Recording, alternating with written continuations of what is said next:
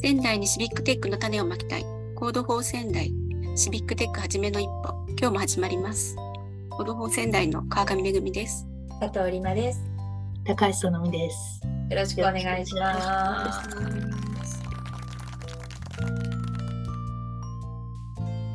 えーと本日は、えー今月の第3週目なんですが、先週、先々週に引き続き、えーと高橋海渡さんをゲストにお迎えしてお送りします。高橋さんよろしくお願いします。よろしくお願いします。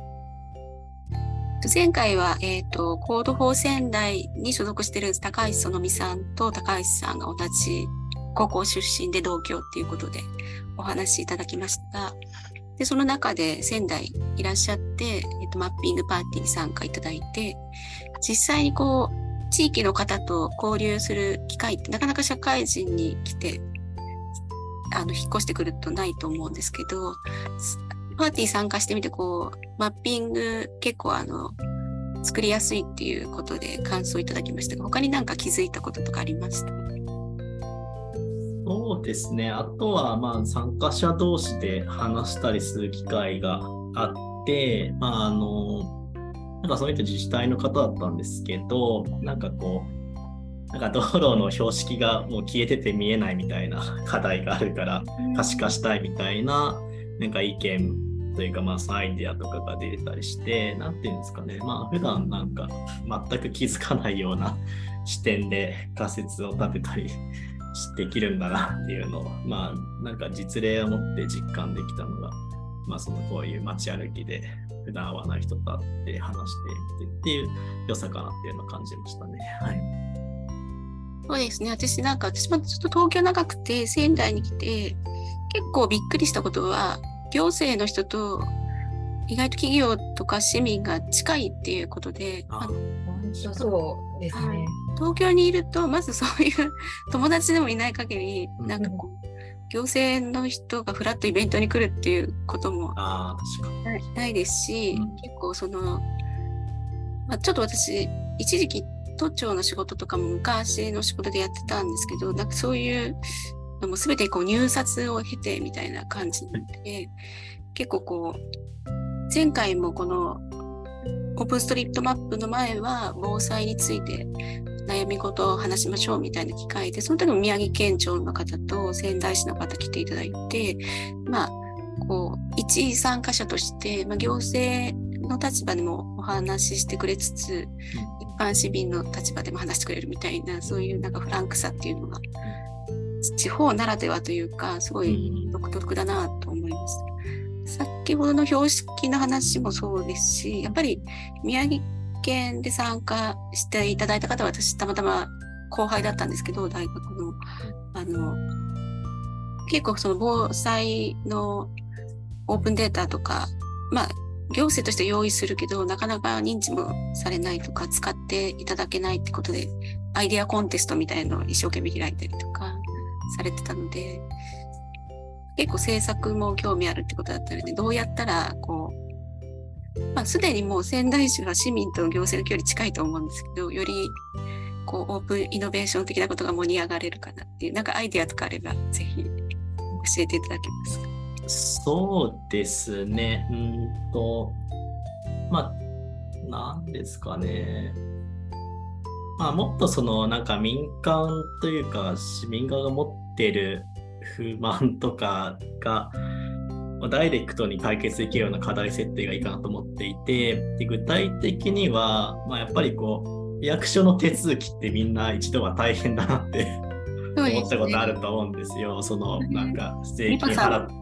そう、ティムさんとか、なんか営業の許可取ったりとか、なんか大変ですよ。あ、そうですよね。はい。はい。まあだから、そこをもっと、なんていうんですかね。なんか民間側がある程度強いられてるような手続きを、まあなんか改善活動なのかしらわかんないですけど、まあ減らしていくっていうような、まあ方向でもっとこう、なんか、まあ民間も IT 企業もそうですけど、まあ意見出していけたらいいかなっていうのは思っていて、で、なんかそれをちょっと議会に取り上げてもらおうと思って、まあ、ちょっと実際にその質問はだ出してもらったんですけど、まあ、ちょっとはぐらかされちゃったなっていうのが今の、はい、ステータスになってます。はい。でも逆になんかこう日本に存在する行政手続きの多いとか、書類の種類とか、うん。犯行の種類とかなんか全部一覧化してはいはい。こうしたらすごいなんかリアルにああ、そうですね。実感として分かりそうですよね。そうですね。あの、実際にそういう、まあ、動きは出てて、その、なんか、その、海外だとあの、ベタレギュレーションっていう、あの、合理的な規制っていう考え方があるみたいで、そのなんか行政が民間企業に対して使っ使わせちゃって工数っていうのを出して削減目標を決めてで実際にその削減目標達成のためになんか業務フローを変えたり、まあ、ツール導入したりっていうその流れがあってでようやくまあ日本でもその国であったりとか省庁とか県ではまできてきたんですけどまだその市区町村レベルではま取り組めてないっていう段階なのでまあちょっとまあ、県でできるなら政令市の仙台でも全然あの同じくらいの規模の町もある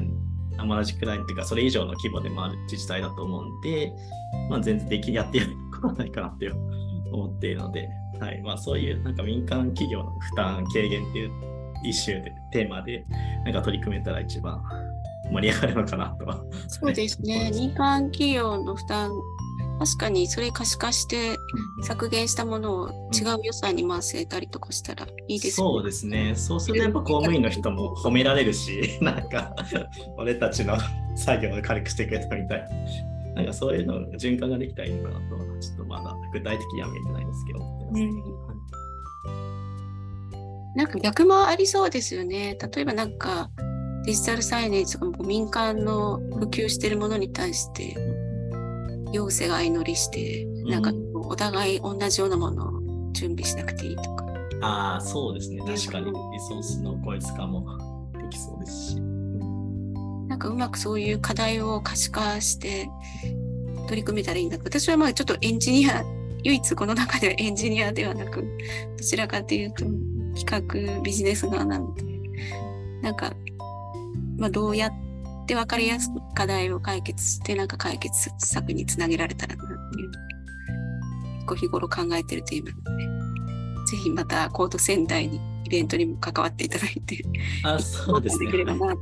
てます。はい、よろしくお願いします。はいではどうもありがとうございました。ありがとうございます。3回ありがとうございました。そうですね。ありがとうございました。はい本当にありがとうございます。素晴らしいです。